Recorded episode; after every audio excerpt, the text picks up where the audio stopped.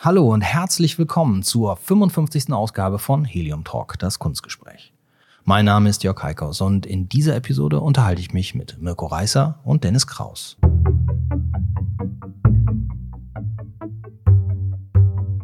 Helium Talk. Mirko ist den meisten sicher bekannt unter seinem Künstlernamen Dime. Mit ihm habe ich auch bereits in der Nummer 41 des Helium Talk ein längeres Gespräch geführt. Das könnt ihr natürlich gerne nochmal nachhören, denn heute geht es nicht um seine Hintergründe als einem der wichtigsten deutschen Graffiti-Künstler. Mirko war gemeinsam mit Dennis Kraus zu Besuch bei mir. Dennis war ebenfalls in jungen Jahren Graffiti-Writer und viele Jahre lang Chefredakteur des Backspin-Magazins. Und in dieser Episode meines Podcasts geht es um ein Buch, das Mirko mit herausgibt und für das Dennis als einer der Autoren Texte schreibt und das jetzt gerade über eine Crowdfunding-Aktion finanziert werden soll. Eine Stadt wird bunt ein Buch über die Geschichte der Hamburger Graffiti-Szene von 1980 bis 1999.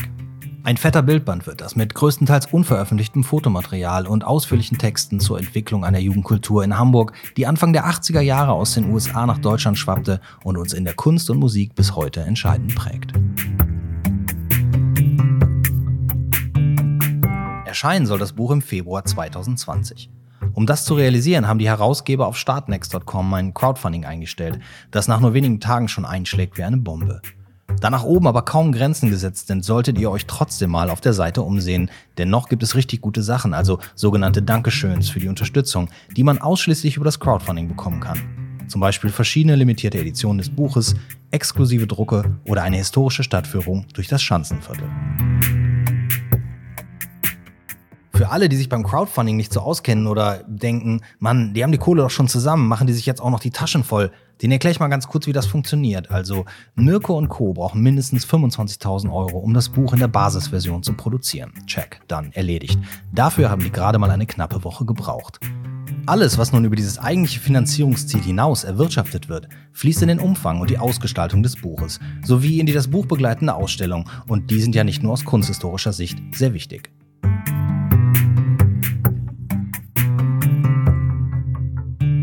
Ich habe mir bereits die Collectors Edition gesichert, denn so eine streng limitierte Buchausgabe ist für mich immer etwas ganz Besonderes und gehört einfach ins Buchregal. Und nein, niemand bezahlt mich für diesen Podcast oder macht mir Geschenke oder Übernahmeangebote.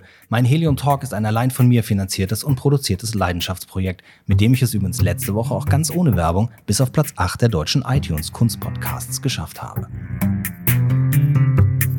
wen ich einlade oder welche Projekte ich hier vorstelle, entscheide ich ganz alleine. Aber ich freue mich natürlich immer über euer Feedback, Kritik, Anregungen, Vorschläge für Gäste und Themen. Ich bin immer noch überrascht, wie viele von euch Lust auf den Helium Talk haben und ohne euch hätte ich es natürlich auch gar nicht in diese Charts geschafft. Deshalb noch eine kleine Bitte, weitermachen, weiterhören, mir E-Mails und Kommentare schreiben und immer auch sehr, sehr gerne Bewertungen bei iTunes abgeben. So, aber jetzt erstmal viel Spaß beim Anhören der 55. Episode des Helium Talk mit Mirko Reißer und Dennis Kraus über das Buch Eine Stadt wird bunt.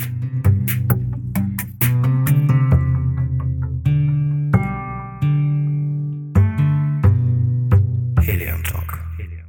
Wir haben vor über drei Jahren angefangen, ähm, ein, ein, ja, im Grunde die Entstehung der Hamburger Graffiti-Szene äh, aufzuarbeiten oder zu, zu, versuchen zu dokumentieren. Da war so der Startschuss ähm, von, von Cario, von Andreas Timm, der ähm, damals das Daily Bombs äh, Graffiti-Magazin in Hamburg gemacht hat, eines der ersten äh, Magazine hier in Hamburg und mhm. überhaupt so im Norden auch. Und ähm, irgendwie wollte er immer noch mal was damit machen. Eine Webseite war so eine Idee und da kam er irgendwann und meinte, ey, kann man da nicht mal ein Buch draus machen?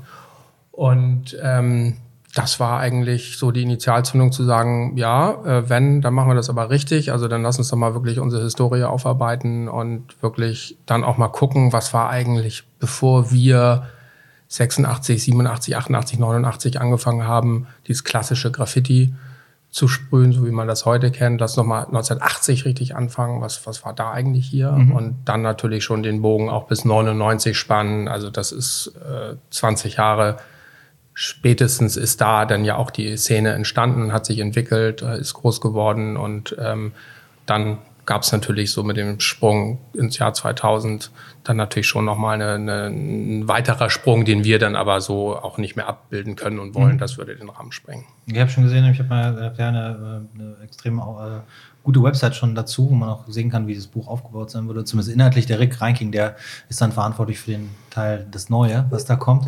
genau, ganz, ganz spannend. Also weil irgendwie. Der ist dann ähm, ja wahrscheinlich auch eingestiegen in das richtige Sammeln zu dem Zeitpunkt, ne? Und also von dem ganzen genau, Thema, ne? Genau. Also eigentlich kann man sagen, das, was heute die Leute mit Graffiti oder mit Urban Art, mit Street Art irgendwie assoziieren. Heute kennt jeder Banksy und jeder mhm. weiß, was los ist und auch so ein bisschen sowas hier so in Hamburg ja auch mit, mit Urban Disziplin und wie sich das alles vergrößert hat. Und wer glaubt, Urban Disziplin wäre der Anfang gewesen, äh, da hört das Buch bei uns auf. Mhm. So, und genau deshalb fanden wir Rick Reinking da auch so passend, äh, der eben nochmal so ein bisschen diesen Ausblick äh, ab sozusagen 2000 dann äh, textlich äh, nochmal ähm, oder ja, da, da für das Buch beisteuert. Aber ähm, was Fotos angeht oder so, werden wir da nichts mehr zeigen. Also wir mhm. hören da wirklich ta tatsächlich 99 dann auf. Okay. Das, ähm, das war ja ganz früher war es ja auch eher eine sehr, ein sehr geschlossener Kreis von Leuten, die sich da bewegt haben. Man musste ja eine bestimmte Musik hören, eine bestimmte Vorliebe für sag mal, auch eine amerikanische Jugendkultur haben, um da mitzumachen. Hat das so jeden, hat das ja nicht erreicht am Anfang. Also ich meine, ich bin ja, bin ja alt genug, um das alles auch mitbekommen zu haben, aber es war ja schon was, es war ja auch eine Zeit, in der sich Jugendkultur ganz anders getrennt hat und separiert hat voneinander. Also entweder man war Punk oder man war Popper oder man war äh, äh, Hip-Hopper oder so. Ne? Also das waren ja immer, immer große Unterschiede, die man, also klare Grenzen, die man gezogen hat. Also ähm, ich habe lange Zeit immer also geglaubt tatsächlich, dass äh, eben diese Hip-Hop-Welle und damit dann auch Graffiti nach Deutschland kam über diese Filme. Ne? Also mhm. Style Wars, diese Dokumentation, Wild Style, Beat Street. Und eben dann auch durch diese Breakdance-Welle, wo Graffiti dann zumindest ja. im Hintergrund von Videos oder bei Veranstaltungen zu sehen war. Aber durch das, was wir jetzt so äh, tun, habe ich für mich tatsächlich auch gelernt, dass äh, das nicht so ganz stimmt. Also mhm. es gab halt eben auch schon vorher was. Und ich glaube, da äh, kann man auch noch nicht so ganz klar einfach von, von der Graffiti- oder Hip-Hop-Szene oder irgendwie sowas sprechen, sondern da waren das einfach Leute, zum Beispiel auch aus der äh, Punk-Welt, mhm. äh, die, die äh, da mit ihren Inspirationen äh, durchaus was gemacht haben, was man mindestens im weitesten Sinne Graffiti nennen kann, mhm. also auch noch nach heutiger Definition.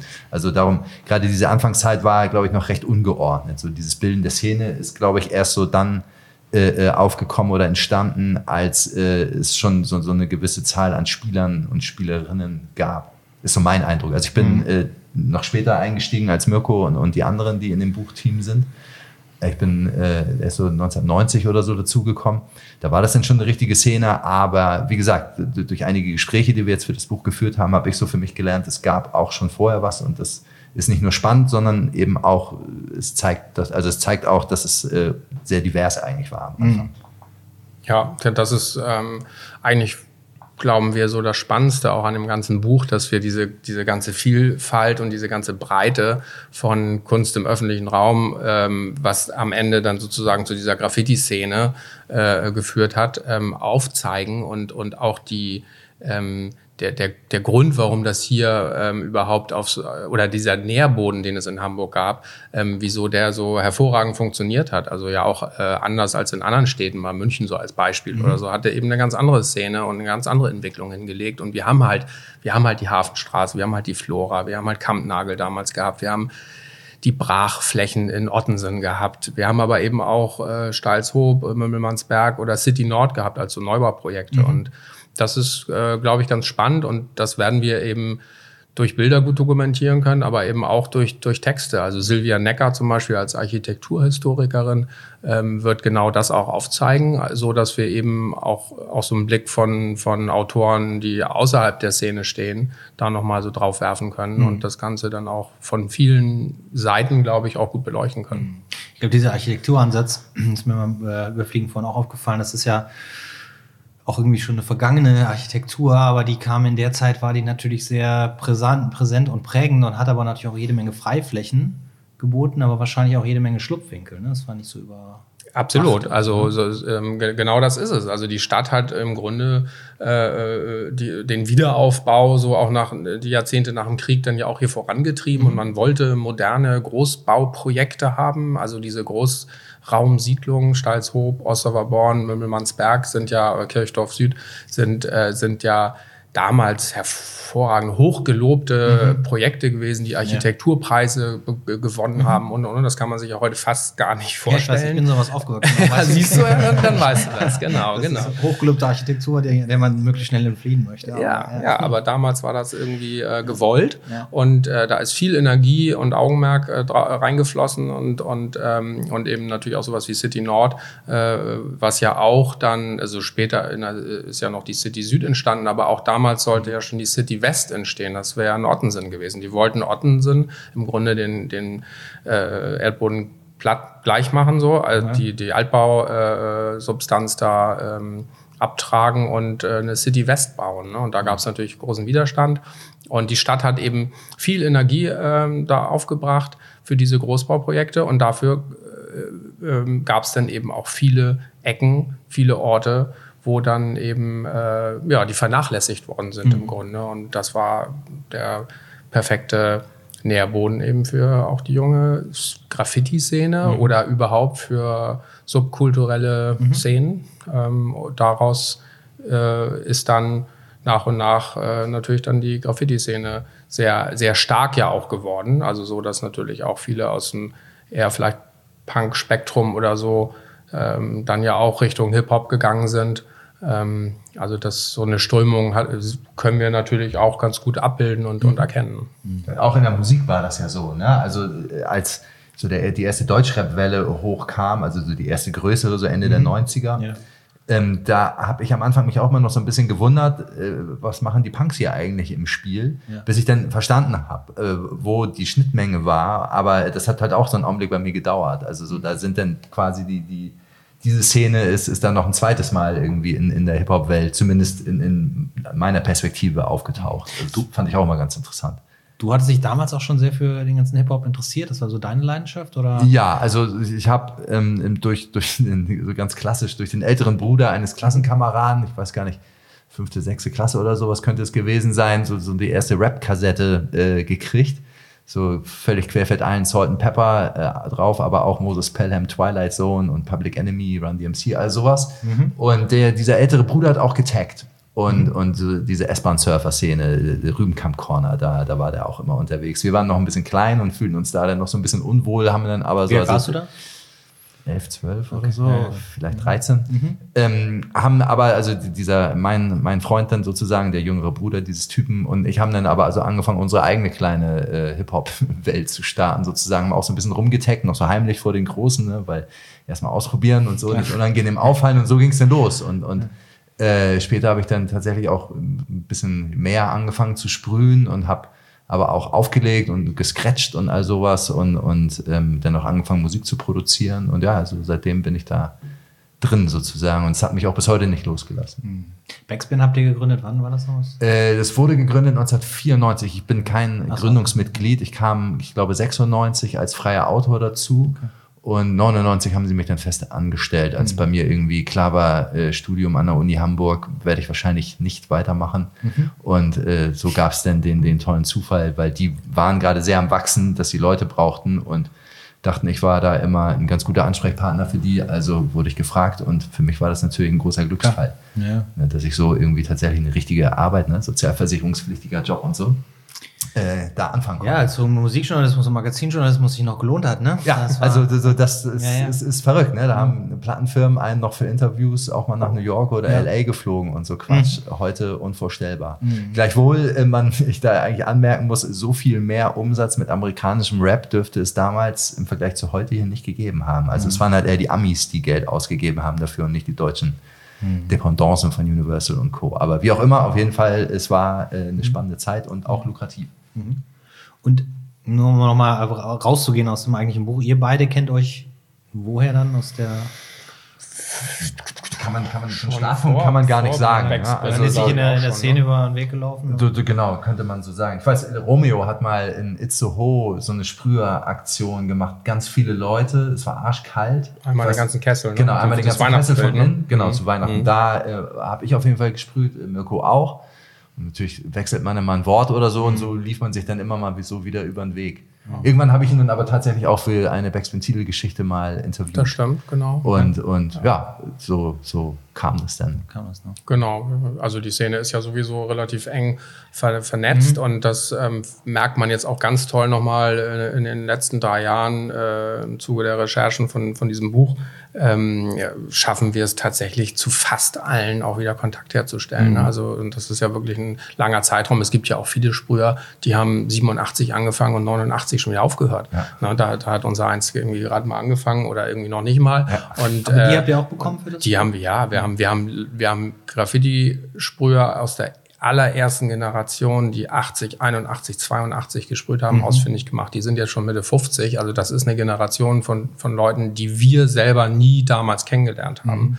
Und ähm, trotzdem äh, waren deren Bilder teilweise präsent. Manche lernt man jetzt erst kennen, also auch deren Bilder äh, und, und, und muss eben feststellen, äh, früher hat man sowas vielleicht einfach auch gar nicht wahrgenommen oder wahrnehmen wollen, weil es dann irgendwie auch nicht so dem klassischen Graffiti, äh, wie es aus New York kommt, äh, entsprach. Das hat man ja sowieso bei dem ganzen Polit-Punk, äh, Parolen, Witz, Graffiti, was irgendwie so Anfang der 80er so in den Städten war. Da, da war mal irgendwie eine witzige, ein witziger Spruch an der Wand oder eine Parole oder irgendein komisches Zeichen, was eben kein Tag war und schon haben wir damals ja irgendwie auch immer das Gefühl gehabt, das hat mit uns gar nichts zu tun. Genau.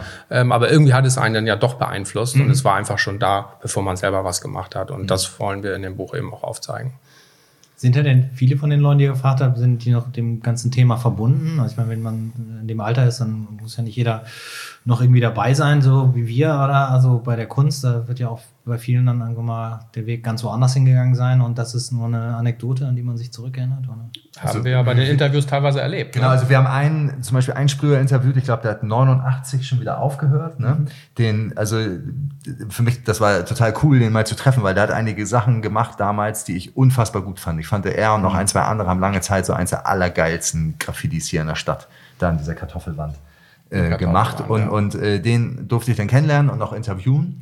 Und ganz solides Leben führt er heute, hat einen guten Job und Vater und alles. Und ähm, er hat dann aber auch, äh, der hat mich nach dem Interview, wir haben das bei Mirko im Atelier gemacht und wir wohnen auf der gleichen Ecke mit seinem Auto äh, mitgenommen und haben wir noch ein bisschen geschnackt. Und da hat er mehrfach erzählt, es juckt ihn eigentlich auch schon wieder in den Fingern. Und äh, so aus den Augen verloren hat er es noch nie. Er hat nur einfach für sich irgendwann so gesagt, es reicht. Viele haben ja dann auch so gedacht, okay, mein Leben nimmt jetzt andere Wendungen oder andere Wege und, und da passt das vielleicht nicht mehr zu. Das habe ich auch schon ein paar Mal gehört, wo ich mir immer so denke, ah, eigentlich passt es schon. Also ich meine, man kann das eine ja auch unabhängig vom anderen machen, aber gut, für die war es dann eben so. Und der hat mir erzählt, er will auf jeden Fall mal wieder was machen und, und ja, also auch andere, den, den Sprüher, von dem Mirko eben sprach, so aus der allerersten Generation, auch der hat dann noch voll das Auge drauf. Also der, der sieht schon zumindest so an den Stellen, wo du so in der Stadt einfach mal so vorbeikommst, wenn da irgendwas Graffiti-mäßig ist, das hat er auf dem Schirm, weiß das und hat auch seine Meinung dazu. Ich, ich finde ganz interessant, das hat sich jetzt eigentlich erst so im Zuge der Recherche auch nochmal so ganz klar für mich persönlich auch verdeutlicht, jemand, der 89 angefangen hat zu sprühen, mit 17 ja relativ spät. Und ich habe ja, äh, haben wir auch in, in einem Interview hier schon gemeinsam auch ein bisschen durchgesprochen, ich habe ja tatsächlich äh, dann ja auch relativ schnell äh, davon leben können und habe ja mein ganzes Leben sozusagen mit, mit Graffiti sozusagen bestreiten können. Und interessant ist, dass das ähm, ganz stark damit äh, zusammenhing, zu welcher Zeit ich damit angefangen habe und dass ich eben auch schon in einem ganz bestimmten Alter war und dass ich zum Beispiel eben nicht Zivi, also ich bin ausgemustert, ich war nicht beim Bund oder war, habe eben kein Zivi gemacht. Und das sind genau diese, diese entscheidenden Jahre und das entscheidende Alter, ähm, was dazu führt, dass man irgendwie es vielleicht schafft, ähm, weiterzumachen oder eben nicht. Und die Sprüher, die einfach nur ein, zwei Jahre vor mir vielleicht ein oder vor, vor uns angefangen haben, ähm, die äh, sind in diese Welle gekommen, wo die, wo die Soko gegründet worden ist, wo viele erwischt worden sind. Also die waren vielleicht schon einen Tick früher erwischt worden als, als ich, beziehungsweise sind erwischt worden, als sie schon viel mehr gemacht haben und dadurch war das auch dann ein bisschen krasser erwischt zu werden. Mhm. Ähm, die haben vielleicht ein Elternhaus, was dann auch nicht ganz so ja. liberal war wie meins.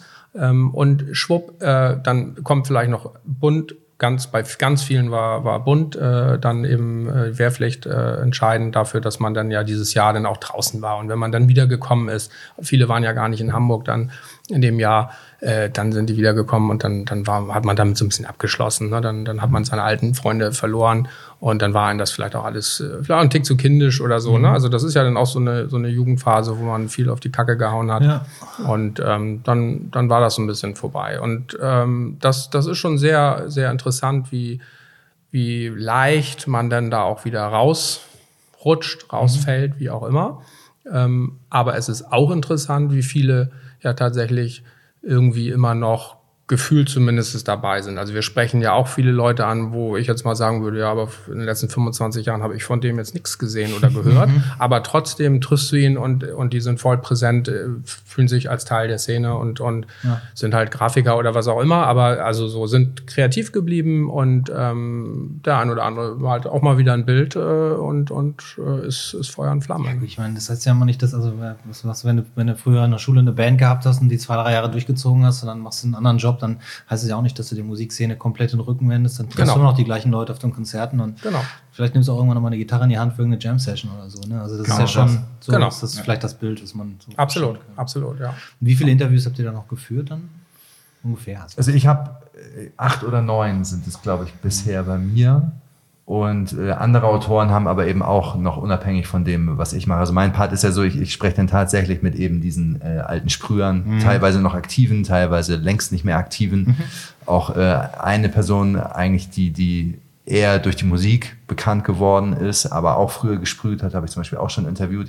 Also ich habe mhm. zum Beispiel habe ich mit äh, David Fascher ein Interview gemacht, den man in der Hip-Hop-Welt ja eher so als den zweifachen DMC World Champion kennt, 1991, der aber eben auch gesprüht hat.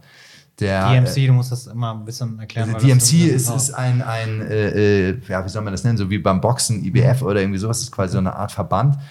Äh, ich glaube, die Firma Technics steckt da so ganz klar okay. hinter und die haben irgendwann in den 80ern angefangen, DJ-Wettbewerbe äh, mhm. auszutragen. Und da geht es jetzt nicht so auf, äh, man spielt ein bisschen Musik, sondern ja. schon ne, Scratchen, Mixen, äh, im Fall von David Fascher dann sogar ein kleiner Breakdance-Move auf dem Plattenteller und so.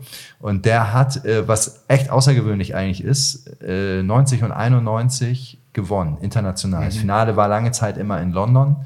Und ähm, er hat sogar völlig absurd 1991 DJ Q-Bird besiegt im Finale. DJ Q-Bird ist so ja, der Gott der DJ-Szene, äh, wenn es jetzt um Turntablism geht oder zumindest einer der, also mhm. einfach unfassbar. Er sagt auch selbst im Interview, so wenn man sich das heute anguckt, das war schon ein bisschen mehr aus der Zukunft, was Kubert da gemacht hat im Vergleich zu ihm. Mhm. Die Jury fand aber ihn einfach wegen so ein paar Show-Elementen wahrscheinlich oder wie auch immer. Also er war halt auch unglaublich schnell einfach mit seinen mhm. Händen an den Plattenspielern und so. Ne? Also okay. auf jeden Fall hat er das zweimal gewonnen, hat früher aber auch gesprüht, hat auch getanzt, hat erzählt, dass er auch im Breakdance gut unterwegs Deutscher, war. Deutscher Breakdance-Meister. Deutscher Breakdance-Meister, irgendwie 84 äh, sei er gewesen, sagt er.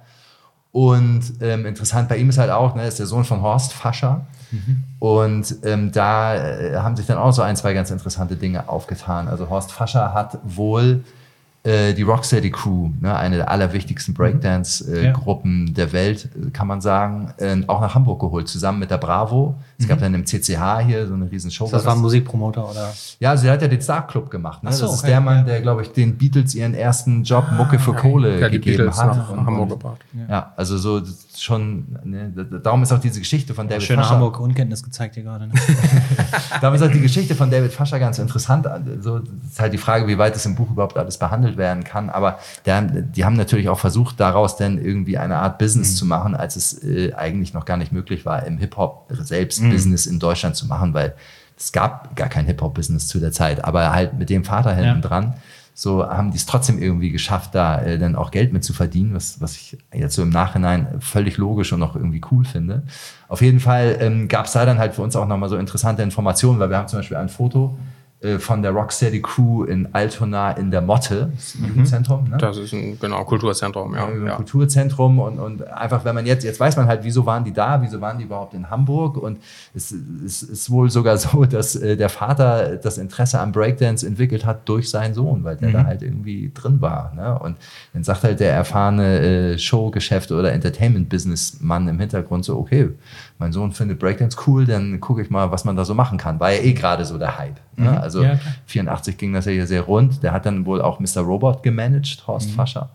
Und hat da irgendwie auch so seinen Teil irgendwie dann äh, beigetragen zur Entwicklung der Szene Deutschland und dann auch äh, deutschlandweit, aber eben auch in Hamburg. Abs absolut, ja. Und da, da, merkt man auch, wie wichtig ähm, es für uns auch ist, diese ganzen, also im Grunde Hip-Hop im, im, im breiten Spektrum eben auch darzustellen. Also es ist nicht so, dass es jetzt ein reines Graffiti-Buch ist, weil das, man kann gar nicht die Entstehung der, der Hamburger Graffiti-Szene komplett nur auf Graffiti beschränken, Genau. weil das alles natürlich miteinander verwoben ist. Also selbst, selbst am, am Jungfernstieg Corner 89 hingen die Skater rum und der äh, Daniel von den Beginnern als Zwölfjähriger mit seinem Skateboard unterm Arm irgendwie äh, haben wir ein Foto von und der ist dann eben Rapper geworden so und, und irgendeiner, der vielleicht zum, zum Surfen irgendwie äh, oder zum Sprühen am, am Corner gelandet ist, ist später dann Skater geworden, oder wie auch immer. Also die, die Jugendszenen haben sich vermischt, beziehungsweise Jugendliche sind zusammengekommen und wussten ja noch gar nicht genau, was sie wollten. Und ähm, das muss man im Grunde dann eben auch alles erzählen und dann auch, ein, auch die, die Story von Fascha und diese ganze Breakdance-Geschichte ist da natürlich extrem wichtig. Ähm, Gerade Breakdance natürlich auch, weil das äh, im Grunde ja schon, schon größte vier, größte 84, Disziplin absolut. also lange Zeit Ganz äh, groß, vom ja. Hip-Hop in, Ja. in Deutschland war. Eben weil, weil halt ne, die Bravo und so da alle gut medial drauf einsteigen konnten. Wie gesagt, die Filme haben das ja auch alles Ja. noch sehr verstärkt. Also so, das spielt da schon eine große Rolle. Aber die Filme, wie konnte man die damals sehen? Das war, waren das, liefen die alle im Kino? Also Wi- Wildstyle, Wildstyle, ja. äh, Wildstyle Ja. war ja eine ZDF-Co-Produktion, lief ja in Deutschland sogar, ähm, bevor es in den USA ausgestrahlt worden ist. Äh, Anfang ähm, 83 im kleinen Fernsehspiel im ZDF, abends um 23 Ja, ja. Uhr oder so. Äh, es gibt tatsächlich ein paar, die das damals wirklich gesehen haben. Ähm, Lumit erzählte mal, dass, dass er da zufällig dann irgendwie reingeswitcht ist äh, und das dann gesehen hat. Und dann lief es im, äh, ab November 83 in den deutschen Kinos. Und äh, wir haben von, von mehreren äh, die Aussage, also von mehreren Sprühern hier aus Hamburg, die Aussage, die haben die, die sind teilweise, also Erik zum Beispiel aus Bramfeld, auch eine absolute Legende äh, als Hamburger Graffiti-Sprüher, ist leider schon gestorben, äh, war mit seinem Vater äh, dann im November im Kino, hat Wildstar gesehen, hatte schon eine Tüte mit ein paar Dosen dabei und ist nach dem Film das erste Mal dann sprühen gegangen. Ähm, also äh, das hat wirklich dann schon so, man hat sich darauf vorbereitet, man guckt jetzt gleich äh, sozusagen die, die, den Anleitungsfilm und danach äh, startet man. Ne? Das äh, haben einige berichtet. Ich denke, mein Vater, wenn er das zu der Zeit hätte noch steuern können, dann, also von einer, von, einer Durchgriffskraft, hätte er wahrscheinlich auch gesagt, dass ich mir den Film nicht angucken darf. Absolut. Schlechter Einfluss. ne? Ja. ja. Aber das hatten Ja. wir beim letzten Mal schon. Mein Vater war ja Polizeibeamter, das stand ja auf der anderen Seite. Und Style Wars halt eben diese, diese große Graffiti-Dokumentation, hat ja sogar einen eigenen deutschen Titel, Mhm. U-Bahn-Bilder und verrückte Beine.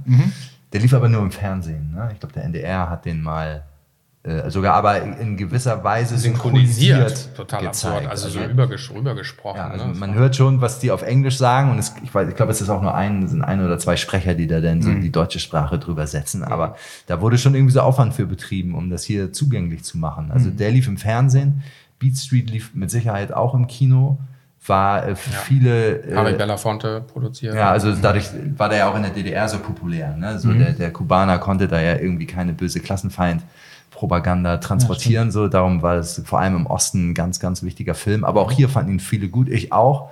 Ich fand Whitestyle damals immer so ein bisschen sperrig, gebe ich gerne zu. Beat Street war halt schon so ein bisschen stringenter, sage ich mal. Viel das, zu seicht. das, das, ja, ich, für, mich, für, mich, für mich war es aber, äh, ja, heute verstehe ich das total, aber damals ähm, war das für mich Ja, irgendwie einfacher klar. konsumierbar. So, ne? Es hatte halt eine richtige Geschichte und es, es hakte auch irgendwie nicht so. Wildstyle ist halt schon stellenweise, also Amateur klingt jetzt so gemein, aber es ist halt schon. Das waren Laiendarsteller, ne? Klar, das waren ja die echten Graffiti-Sprüher, Genau. die, die, die die Schauspieler waren. Und das hat's, fand ich, so authentisch gemacht. Aber natürlich, wenn man sich den heute anguckt, denkt man so, meine Güte.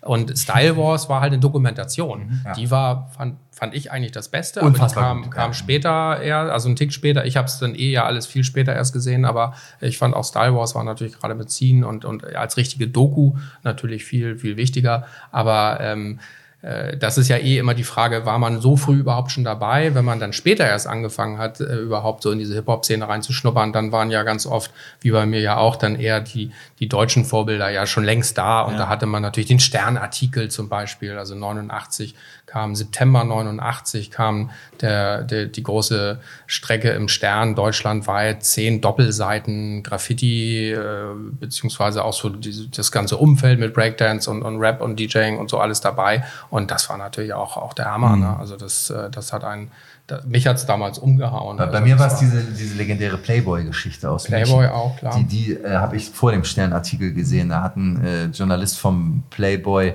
ein paar sehr bekannte Münchner Sprüher tatsächlich auch so illegal nachts an der Line, wo sie gesprüht haben, begleitet und so. Und da waren dann auch die Fotos echt ziemlich groß, wenn ich das richtig erinnere, mit drin, zumindest teilweise so. Ne? Also es war schon mhm. ordentlich. Mhm, ja. Das hat mich extrem beeindruckt. Also das mhm. fand ich total. Das geil. war schon 88, ja. ja. Aber Playboy. Äh ich habe das alles erst später in die Finger gekriegt. Ne? Also es gibt ja immer so Leute, die, die sind dann da echt so, da kommen dann so kleine Buchhalterqualitäten zum Vorschein bei so gewissen Leuten in der Hip-Hop-Welt.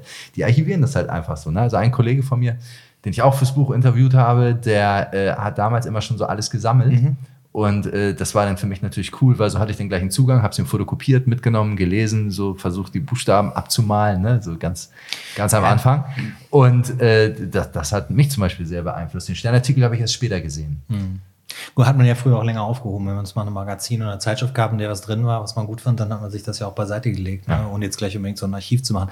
Ist natürlich gut jetzt bei der ganzen Sache, dass du so ein umfangreiches Archiv auch hast zu dem ganzen Thema. Ne? Absolut, also, absolut. Also das hat sich jetzt äh, im Grunde auch durch die letzten drei Jahre. Ist der Playboy auch bei dir drin? Der Playboy ist auf jeden Fall da. und und äh, es gibt auch äh, Praline zum Beispiel, okay. hat auch schon über Graffiti damals okay. berichtet. Natürlich Spiegel, Stern und so mhm. alle dabei. Die ganzen Hamburger Magazine, Tango damals noch, gab's noch, äh, mhm. äh, Prinz natürlich Szene und so. Szene, ja. Also äh, klar, oder auch in der Taz, damals Doppelseite Taz über Graffiti und so. Also das, mhm. das sind schon starke starke, starke Artikel gewesen. Sowas äh, hat man, ich habe sowas schon immer auch alles aufbewahrt, aber jetzt äh, kann man eben auch nochmal diese Lücken füllen, weil wir wirklich in den letzten drei Jahren äh, so mhm. massiv äh, ja auch Material zusammengesammelt haben und auch ähm, High-End-Scans gemacht haben von den Negativen, von den Fotos, die ganzen äh, Artikel digitalisiert, die Blackbox und und und. Also da ist viel zusammengekommen mhm. und das Archiv, was ich ja eh äh, betreibe mit meinem am Graffiti-Archiv und den, den Büchern, den Magazinen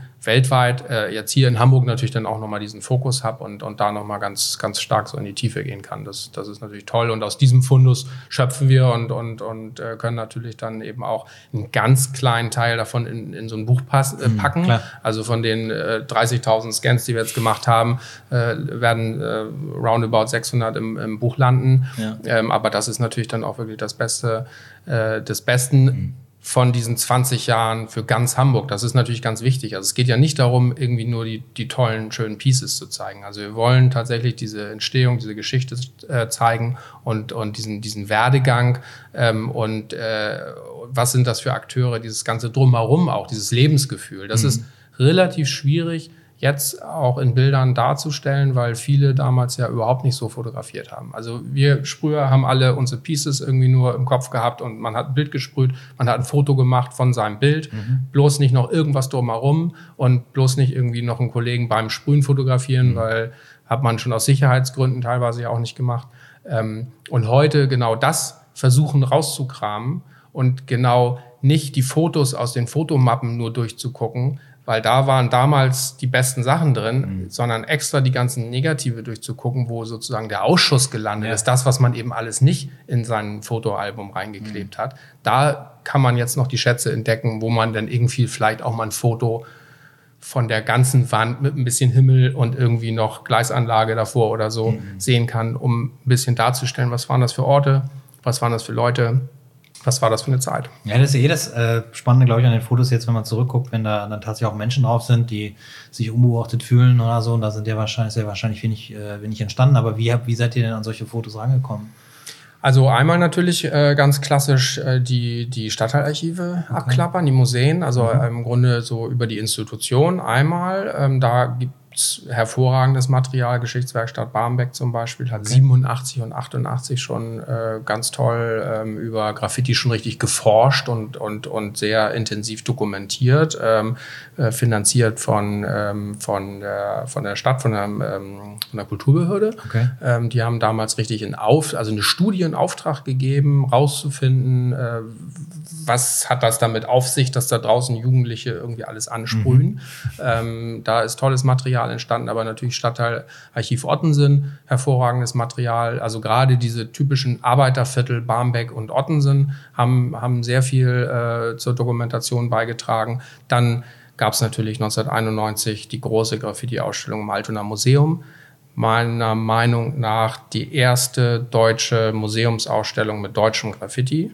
91. Ähm, 87 gab es aber schon im Museum für Kunst und Gewerbe eine Ausstellung über Pariser Schablonengraffiti. Okay. 87, also auch schon verdammt früh. Ähm, und dann haben wir natürlich hervorragendes Bildmaterial von den professionellen Fotografen aus der damaligen Zeit bekommen. Also zum Beispiel Bernd Euler, der diese Sternserie fotografiert hat, das Material. Und André Lützen, der damals als ähm, Student an der HFBK visuelle Kommunikation studiert hat und damals schon eine kleine Publikation über die Graffiti-Szene in Hamburg gemacht hat, 88. Ähm, das ganze Material haben wir im Original von den, von den professionellen Fotografen zur Verfügung Super. bekommen für unser Buchprojekt. Und dann haben wir natürlich Hunderttausende von Fotos und Negativen aus der Szene gesichtet. Ähm, da hat natürlich auch jeder von uns wie wild fotografiert. So ein paar Schnappschüsse hatte denn jeder doch. Da hat dann genau jeder das eine oder andere. Aber je weiter man natürlich zurückkommt, desto spärlicher wird's. Aber auch da haben wir äh, Schätze gefunden, also Sachen, die einfach auch noch nie veröffentlicht worden sind. Und wenn es damals vielleicht 90, also so in den 90ern vielleicht in dem einen oder anderen Graffiti-Magazin mal drin war, dann eben nur schwarz-weiß. Das heißt, viele sehen die Sachen äh, auch jetzt erst in Farbe. Ja, das ist ja auch die Frage, wenn man so weit zurückgeht, dann gibt es ja auch nur negative, wie gut sind die erhalten. Wenn man so selber mal guckt, was man so selber aufbewahrt hat und wo das vielleicht rumliegt und ob man es noch findet, ist, glaube ich, schon ein schwieriger Job. Ne? Also man kann sagen, mindestens 50 Prozent des Materials der Graffiti-Magazine, der Blackbox, der Zeichnungen, der Negative, der Fotos sind verschwunden. Also Klassiker das- wie, das wie, ist- wie ja. Keller äh, voller Wasser oder abgebrannt Klar. oder Dachboden äh, Also abgebrannt. in Hamburg brennen erstaunlich viele Keller aus. Ja. Also es ist erstaunlich. Aber tatsächlich oder gerne natürlich Ex-Freundin hat alles aus dem Fenster geschmissen und so. Oder mal nicht schon wichtig gehört. genug. Ja, beim Umzug dann irgendwann doch mal den Karton weggelassen, weil waren eh schon viele und so. Also Passt da, nicht mehr in den Lieferwagen. Ne? Ja. Ja, das ist eben auch die, die große Motivation, ja eben auch so ein Archiv aufzubauen, weil, weil man eben auch merkt, die, die Sachen verschwinden und es ist oft auch gar nicht so, dass die Leute ähm, damit abschließen oder, oder es, wir haben auch erlebt, dass die Leute, dass denen gar nicht bewusst ist, dass die Sachen nicht mehr da sind. Also man spricht sie an und sagt, ja klar, irgendwie oben bei Modern auf dem Dachboden liegt die Kiste, weiß ich, äh, ich nächste Woche melde ich mich und dann kommt nächste Woche irgendwie der Anruf, ja sorry, aber die Kiste ist nicht mehr da, keine Ahnung, ist einfach, ist weg und man weiß es gar nicht. Und ähm, das ist natürlich schon, schon erstaunlich, weil ähm, bei vielen hängt da ganz viel Herzblut natürlich da dran und jahrelang gepflegte Fotoalben, Blackbox, äh, die natürlich oft ja auch bei der Soko gelandet Ja. sind. Die Soko hat ja viel einkassiert. Man musste das damals dann ja beantragen, dass man die Sachen nach dem Verfahren wiederkriegt. Also natürlich hatte man Recht darauf, die ganzen äh, Sachen, die bei Hausdurchsuchung einkassiert worden sind, wiederzukriegen. Die meisten haben es nicht gemacht und die Soko hat es dann nach einem Jahr oder so vernichtet. Ne? Das ist ganz schön bitter. Ja. ja, stimmt. Die vernichten das dann. Wollte gerade sagen, vielleicht hätte man, ob ihr auch an die herangetreten seid, aber Gibt's Gibt's so ja überhaupt gar nicht mehr. Das ist ja auch äh, ganz interessant. Das ist ja die äh, Sonderkommission der Bahnpolizei. Also die Bahnpolizei. Sowas gibt's schon ganz, ganz lange nicht mehr. Stimmt, ja. Ja, aber also Fotos sind ein, ein Teil, aber ihr habt das ja auch, äh, auch aufgeteilt. Wir haben diese Gespräche mit den Protagonisten, die, die du, Dennis, zum größten Teil führst äh, Ja. und geführt hast. Äh, Architektur haben wir schon gesagt. Es ist inhaltlich war, was war, äh, äh, jetzt bin ich schon bei, bei Rick beim Ausblick, den hatten wir auch schon.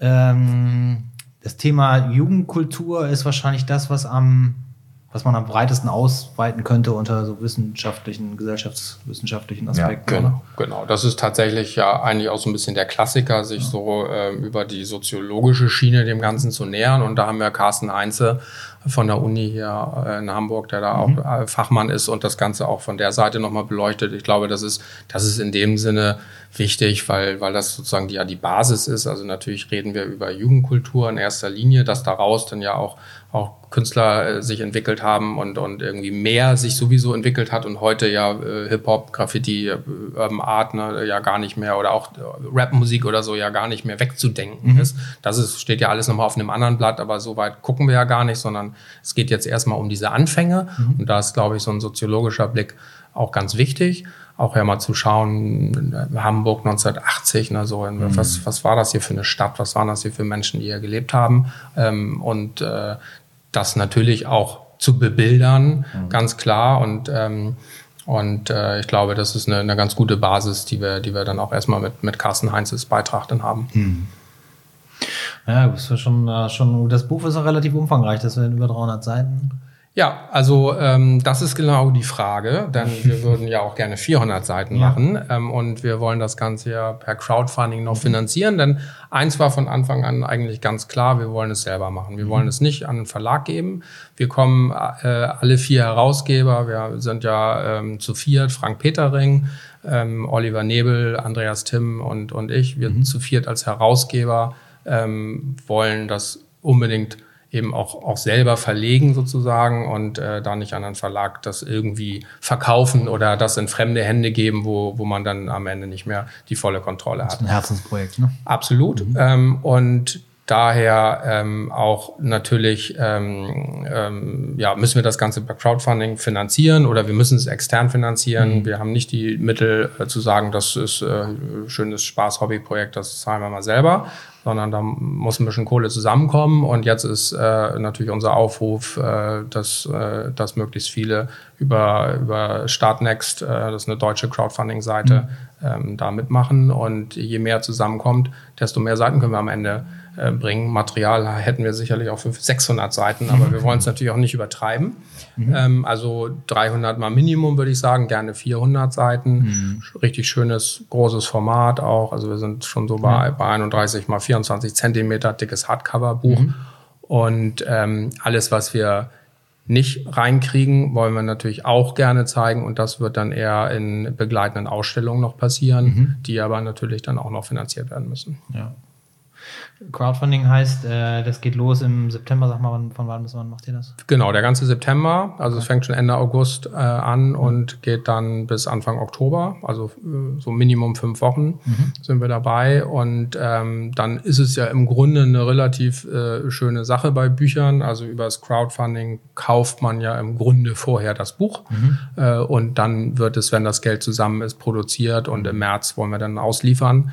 Ähm, und natürlich haben wir uns ein paar schöne Dankeschöns äh, ausgedacht, äh, wie das beim Crowdfunding bei Startnext äh, heißt. Also da gibt's natürlich auch die Limited Collectors Edition. Da gibt es noch ein paar schöne äh, limitierte Fine Art Prints mhm. von ganz tollen Motiven. Und, äh, und natürlich gibt's die Möglichkeit auch als äh, richtiger Unterstützer namentlich im Buch erwähnt zu werden, indem man irgendwie auch ein bisschen mehr Geld in die Hand nimmt und sagt, ey, ich will das unbedingt mit einem kleineren oder eben auch mit einem größeren Beitrag unterstützen. Mhm. Und äh, dann gibt's natürlich auch ein Dankeschön mit Erwähnung im Buch.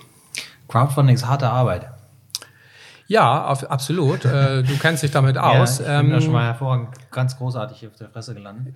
Oha. Ja, ich glaube, ich, ich, ich glaube, glaube, dass ihr eine ganz andere Reichweite und Zielgruppe habt als das Produkt, das genau. wir damals hatten. Ja, also, also ich wollte euch jetzt nicht entmutigen, ganz im Gegenteil. Ich finde nur der Aspekt Arbeit, man muss eine, das vernünftig machen. Die Leute müssen äh, sofort verstehen, was, was, was sind die Benefits. Ich glaube, bei euch kommt aber mh, erleichternd hinzu, dass es viele Leute geben, die sagen, ja, das Buch will ich auf jeden Fall haben. Wohingegen das Buch, was wir damals gemacht haben, das wollte vor allen Dingen, wollten wir das haben. Ähm, und dann gibt es daraus auch Leute, die es haben oder vielleicht nicht so in dem in der Bandbreite oder in der Breite wie, wie, mhm. wie ihr. Ne? ja, ähm, nee, ich glaube auch, das Wichtigste bei Crowdfunding ist eine Crowd. Mhm. So, die haben wir. Mhm. Und es ist eben auch klar, und das äh, merkt man ja jetzt auch so beim Feedback, also ähm, die, dieses Buch wird es nicht geben, wenn das Geld nicht zusammenkommt. Mhm, ne? Also klar. das ist eben, es ist nicht so, das Buch kommt eh und jetzt Ja, ja. könnt ihr gerne uns noch ein bisschen Ja. zusätzlich Geld irgendwie geben, ähm, sondern äh, wir brauchen das, damit das Mhm. Buch existiert. Und ich glaube, viele, viele, die natürlich jetzt auch aus der Szene kommen, die das Ganze verfolgen, Mhm. die, die, die begeistert von dieser Thematik sind, äh, ähm, die, die sind hoffentlich dann auch dabei, das zu unterstützen Mhm. und dann ähm, sind alle am Ende happy mit einem tollen Buch in der Hand. Also ich finde diese, also dieses, dieses äh, äh, Crowdfunding, braucht eine Crowd, finde ich super. Das beschreibt das ganz gut, aber ich finde, was eben auch das Schöne an, an, an diesem Crowdfunding ist, darum beteilige ich mich da häufiger mal dran, weil man dann tatsächlich auch so ein Produkt bekommt, an dem man irgendwie auch noch Anteil hat zusätzlich. Und was es sonst nicht gibt. Wir können sonst alles immer überall sofort bestellen und in der Regel ist es morgen da, obwohl inzwischen auch schon am gleichen Same Day. Ne?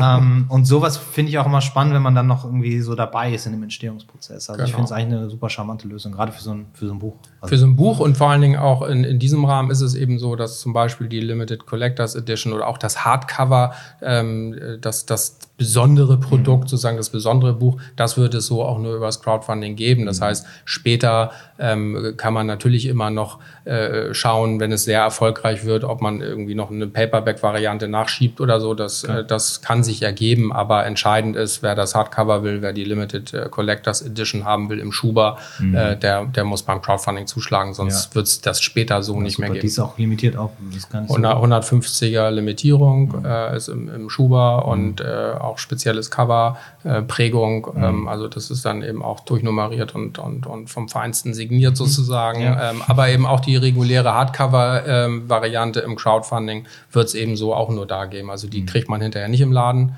Die ist Ähm, auch in der Auflage wird wir haben dann, wir haben dann 500er Auflage äh, insgesamt und ähm, das ist hoffen wir eine ganz gute Größenordnung, um das erfolgreich umzusetzen. Ähm, ich glaube, da sind wir nicht größenwahnsinnig, aber wir hoffen natürlich trotzdem, dass am Ende äh, man vielleicht da auch noch mal eine Paperback-Variante nachschieben kann. Ähm, das ist natürlich sehr schwierig. Das Buchbusiness äh, ist, ist Ja gut, ich meine, das ist ja erstmal schon mal eine, eine, eine, immer noch eine stattliche Anzahl für Bücher heutzutage. Ne? Also ich meine, es ist ja auch ein, ein regionales äh, Projekt. Absolut, Ähm, Aber ich denke, dass man die Zahl Leute äh, zusammenkriegen sollte. Habt ihr da ein, ein Ziel? Also gibt es da eine Zahl, eine Summe, die ihr sagt, das müssen wir erreichen, dann machen wir es? Oder steht das nicht auch auf der Plattform dann? noch? Ja, Oder genau, wisst ihr noch nicht? genau. Doch, doch. Also ich meine, das, da gibt es natürlich immer so verschiedene Limits, die man erreichen Mhm. will, aber wir sind schon so äh, bei 30.000, die da schon mal Minimum eigentlich zusammenkommen sollte. Ähm, wir stecken alles, was darüber hinaus reinkommt, eben auch in die zusätzlichen Ausstellungsprojekte. Also da sind äh, auch mehrere Dinge Mhm. auch schon in Planung für 2021 bei Okay. Rick Reinking Ach so, in seinem neuen. äh, in seinem neuen ähm, Woods Arts Institut in, Ja. im, in Wentorf. Wentorf.